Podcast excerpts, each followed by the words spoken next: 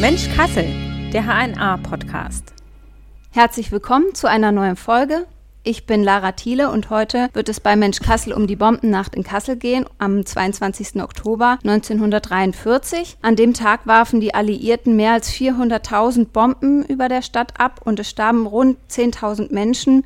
Viele weitere wurden verletzt. Und einer, der diesen Tag miterlebt hat, Hans-Georg Klink. Herzlich willkommen. Danke. Wenn Sie an die Bombennacht denken, am 22. Oktober 1943, was kommt Ihnen da so zuerst ins Gedächtnis? Ja, zuerst, das wird klar, dass da ein Lebensabschnitt zu Ende geht und dass da etwas äh, völlig Neues anfängt. Und ich sage vielleicht nachher noch etwas zu dem Leben da in der, in der Kasseler Innenstadt mhm. am, am Rande der Aue gegenüber der Karlskirche. Und danach war dann eben alles anders, ja. Also nicht nur das Wohnen, sondern auch äh, Schule. Und es war eine Weichenstellung von äh, nicht vorstellbarem Ausmaß. Also, also im Rückblick, wo man das mhm. jetzt alles weiß. Ein ganz großer Einschnitt ins Leben einfach. Ja, eindeutig, ja. Und können Sie sich dann noch eigentlich an Details erinnern? Also was zuerst passiert ist, an, an Tagesabläufe richtig? Oder ist es eher so eine große, schwammige Erinnerung für Sie? Nein, das habe ich alles ziemlich konkret in Erinnerung, auch vor Augen. Und zwar war das ja nicht der erste Angriff mhm. auf Kassel, nicht der erste Bombenangriff, sondern einer von mehreren und dann allerdings der schwerste. Und bei den Bombenangriffen davor war das auch schon einschneidende, dass man raus musste aus der Wohnung und in den Bunker. Wir gingen, ähm, weil sich das anbot, durch eine relative Nähe in den Weinberg-Bunker. Im Weinberg unten war der Bunker, den man jetzt auch besichtigen kann. Mhm. Davor habe ich mich gehütet seit Jahrzehnten. Da gehe ich nicht wieder rein. Und dies dort unten, dieses Verharren da im Bunker, äh, mehrere Stunden lang, das war schon, schon arg. Das war schon heftig. Mhm. Und wir waren, mein Vater war im Krieg, meine Mutter, mein Bruder und ich und dann vielleicht ein paar Bekannte oder Nachbarn. Das war also alles andere als unterhaltsam oder lustig. Hm. Und das ist auch der Grund, warum Sie nicht mehr hin möchten? Wegen Auf keinen Fall, nein. Hm. Da gehe ich nicht wieder rein.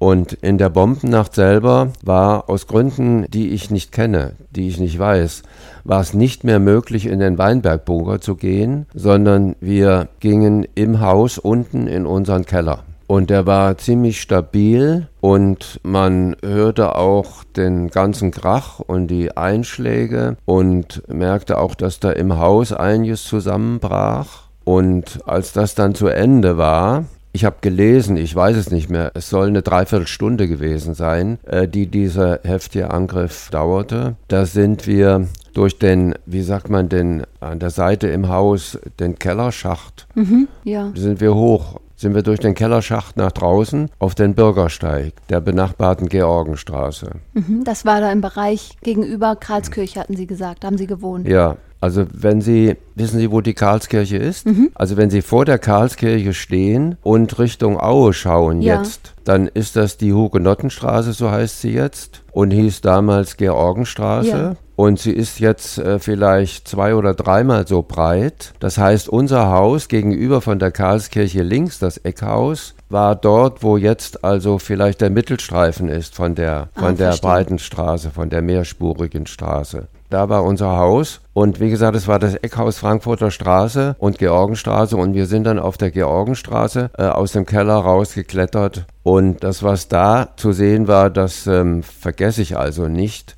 Also die Straße war äh, so ein Flackerfeuer von Phosphor soll das gewesen sein. Mhm. Und das gegenüberliegende Haus war, da standen nur noch die Mauern und durch die Keller, durch die Fensteröffnungen sah man äh, nur Feuer. Es war also ziemlich schlimm. Ja, das war ziemlich ausgebrannt. Das Haus war, war dann völlig kaputt. Unser Haus weiß ich nicht, ich habe nicht zurückgeblickt, äh, da dazu war ja keine Zeit und wir mussten dann weg und sind dann die Georgenstraße ähm, Richtung Aue gegangen über die schöne Aussicht. Sie wissen, dass die schöne Aussicht die Begrenzung ist zwischen der Bebauung da und dem Aueabhang. Mhm. Und im Aueabhang, dort, wo die Georgenstraße einmündet, ja. in die schöne Aussicht, im Aueabhang ist das Ehrenmal, das mhm. sogenannte. das wurde auch jetzt im Zusammenhang mit irgendwelchen Gedenksteinen diskutiert. Ja, genau. Sie erinnern mhm. sich vielleicht. Da am Rosenhang mhm. im Prinzip, da wo das alte Café Rosenhang war, ein bisschen weiter. Das ist oberhalb. Ja. Also dieses Ehrenmal ist eine Gedenkstätte für Gefallene im, im Ersten Weltkrieg. Und da sind wir dann rein in eine kleine Halle. Und in dieser Halle, wenn man davor steht, Richtung Inneres, also sozusagen, wenn man Richtung schöne Aussicht guckt, die dann oben ist, da haben wir uns gelagert in der, in der rechten äh, hinteren Ecke. Da gucke ich allerdings jedes Mal hin, wenn, ähm, wenn ich da bin. Mhm. Da ist jetzt ein Gitter vor, man kann da nicht mehr reingehen. Okay, das war damals aber noch offen und da haben Sie dann Schutz ja, gefunden? Ja, ja, klar. Da haben wir Schutz gefunden bis zum Morgen. Und am Morgen sind wir dann da aufgebrochen Richtung Stadthalle zu Bekannten in die Malzburgstraße und mussten also durch, ja, durch das wesentlich zerstörte Kassel durch. Mhm. Da lagen ziemlich viel Trümmer auf den Straßen und eine meiner geliebten Straßenbahnen war halb zerstört am, am Bebelplatz da. Und dann sind wir in die Malzburgstraße, wie gesagt, zu Bekannten und an dem Tag noch zu anderen, so eine Art Verwandtschaft in Borken. Mhm. In Borken, 43 Kilometer von Kassel, wo dieses Braunkohlekraftwerk war. Ja, und da sind Sie dann auch erstmal eine Weile geblieben? Da sind Borken? wir ein paar Jahre gewesen. Mhm. Und ja, so war das. Aber als Sie dann wieder nach Kassel kamen, da war der Krieg schon vorbei? Oder war das noch vor Kriegsende? Nee, wegen der alten Anhänglichkeit zu Kassel.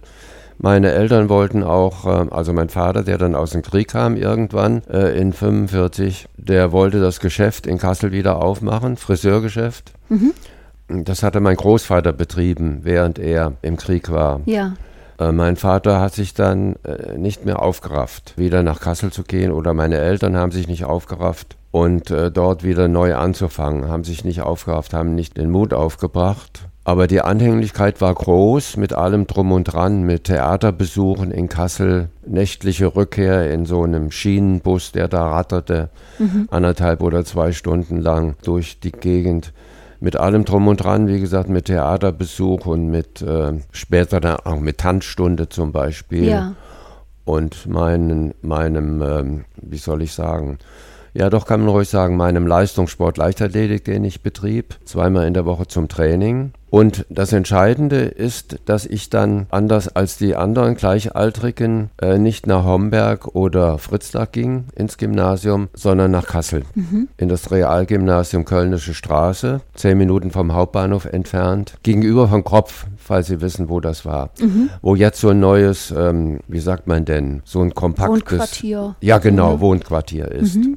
Das ist an der Kölnischen Straße, ja, genau. die Martini-Brauerei. Da ist die Albert-Schweitzer-Schule. Mhm. Genau. Die jetzige, die hieß damals noch nicht so. Okay. Realgymnasium Kölnische Straße von 46 an. Und dann war das mein Leben, äh, das Hin- und Herfahren. Zwischen Borken und Zwischen Kassel. Borken und Kassel. Und wie gesagt, teilweise mehrfach am Tag mhm. zum Training oder ins Theater. Ich ging sehr früh schon ins Theater. Meinen ersten Wagner habe ich mit 17 Jahren erlebt in der Stadthalle. Da gab es noch kein Staatstheater hier oben äh, am Friedrichsplatz. Und da war ich dann bis zum Abitur.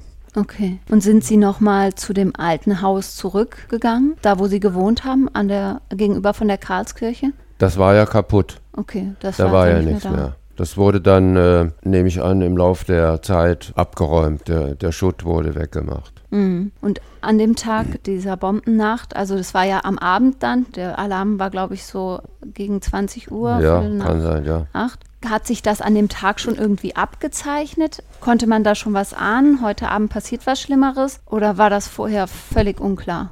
Da war nichts mit Ahnen. Das war so. Also heftiger geht es ja nicht. Mhm.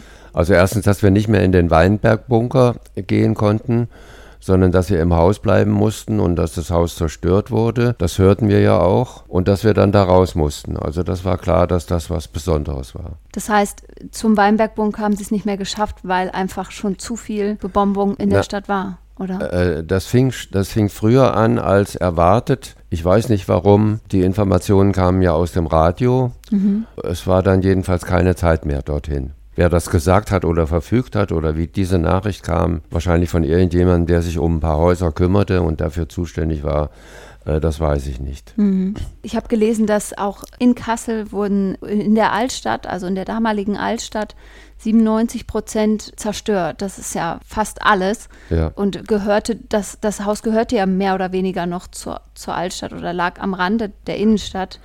Der Stadtteil nennt sich Oberneustadt, von den Hugenotten gegründet. Mhm. Also die Altstadt ist ja weiter äh, Richtung äh, Regierungsgebäude jetzt Ja. und Altmarkt. Aber es war nicht allzu weit weg von, von dieser Altstadt. Nein, nein, nein, nein, das ist ja ein di- direkter Übergang Mhm. da. Da hatten sie wahrscheinlich auch relativ viel Glück, dass der Keller dem Stand gehalten hat, weil viele Ja, sind ja in ja, den Kellern einfach gestorben. Mhm. Ja, ja, ja klar.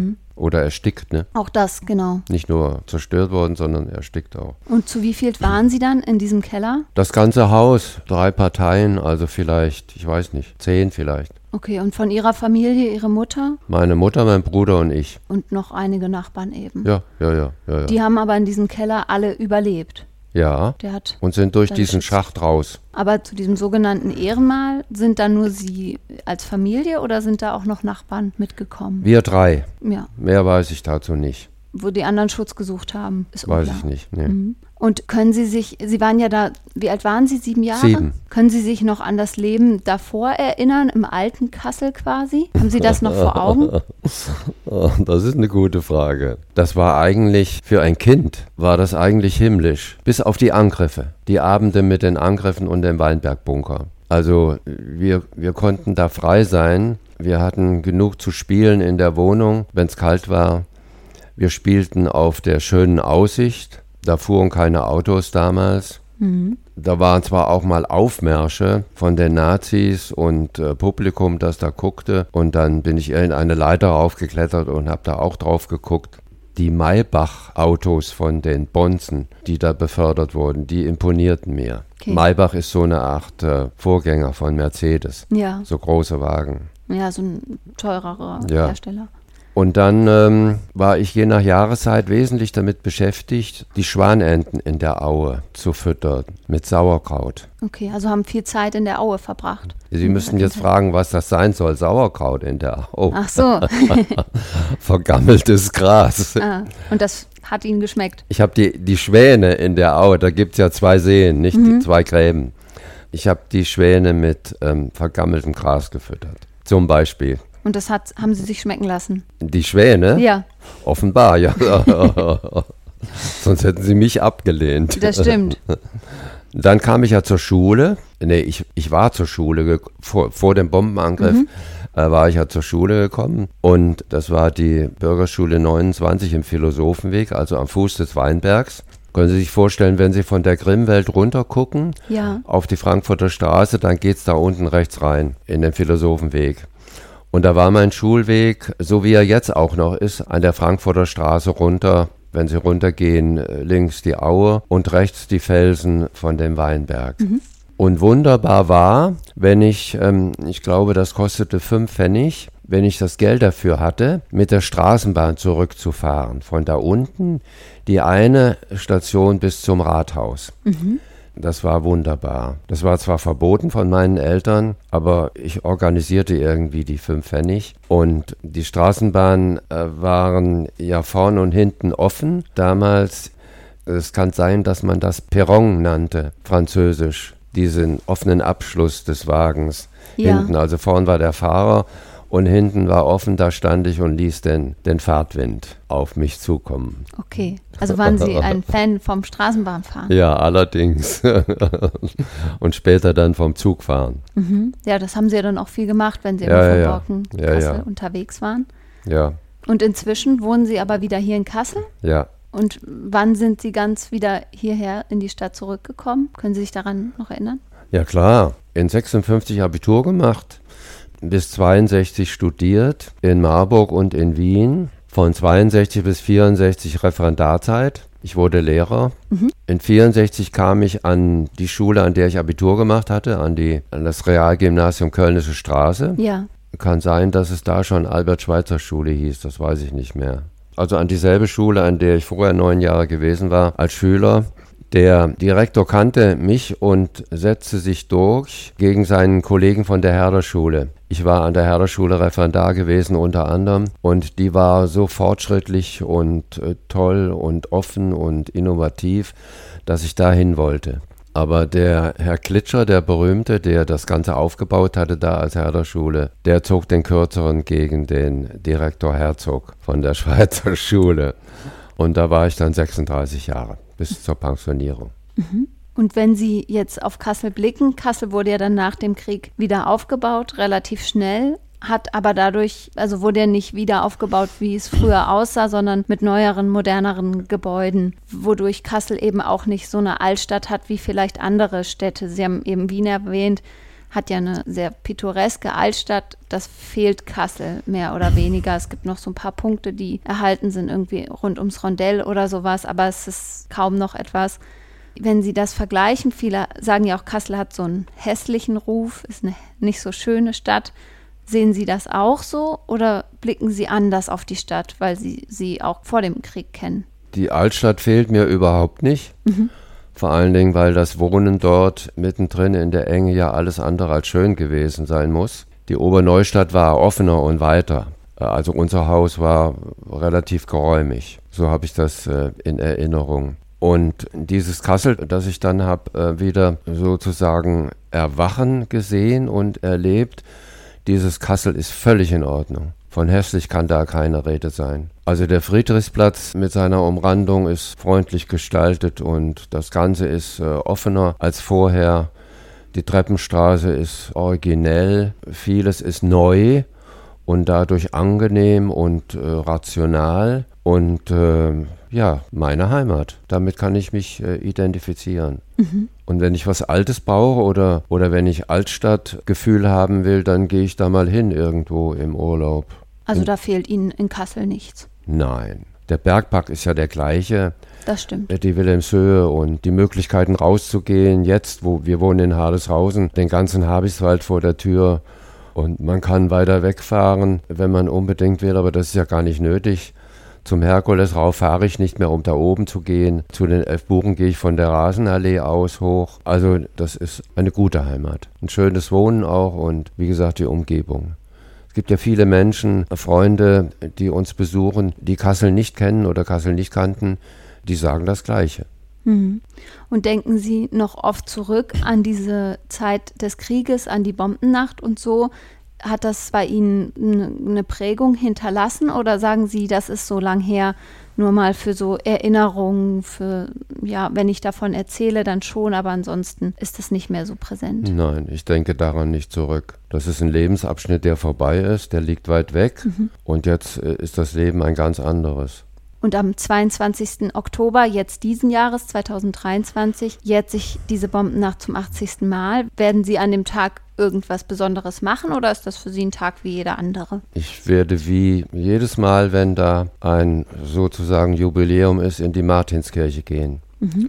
In den Gottesdienst, bei dem auch normalerweise der Oberbürgermeister dabei ist und das würdigt. Und da wird dann der Opfer gedacht und an ja. den Abend erinnert. Ja, und die besondere Glocke läutet. Und da werden Sie auch dieses Jahr wieder sein. Ja, natürlich, klar. Martinskirche und Karlskirche die Gemeinde Mart äh, Karlskirche ist als solche nicht mehr existent. Mhm. Die Karlskirche gehört, soweit sie ähm, mit, mit Evangelischem zu tun hat, gehört zur Martinskirche. Ja. Und die Karlskirche hat zum Beispiel keinen eigenen Pfarrer mehr oder keine eigene Pfarrerin. Den Pfarrer von der Martinskirche kenne ich gut durch Richard Wagner. Wir mögen beide Wagner. Ja. Die Martinskirche ist, was das Kirchliche betrifft, sozusagen mein Zuhause. Das ist eine alte Anhänglichkeit, die nicht nötig wäre, wenn man in Harleshausen wohnt. Das stimmt, da gibt es ja, ja, andere Kirchen in der Nähe, aber Sie sind da einfach, da fühlen Sie sich. Wie gesagt, zu Hause. Zu Hause. Ja. Mhm. Ja, dann bleibt mir eigentlich nur noch zu sagen, vielen Dank, dass Sie einen Einblick gegeben haben, dass Sie von Ihren Erinnerungen erzählt haben, so anschaulich. Vielen Dank, dass Sie heute zu Gast waren. Ja, gern. Und dann sage ich auch vielen Dank allen fürs Zuhören. Wir freuen uns, wenn ihr anderen von diesem Podcast erzählt und die Folge auch mit Freundinnen und Freunden teilt. Und dann sage ich Tschüss, bis bald. Alles Gute, herzlichen Dank. Vielen Dank.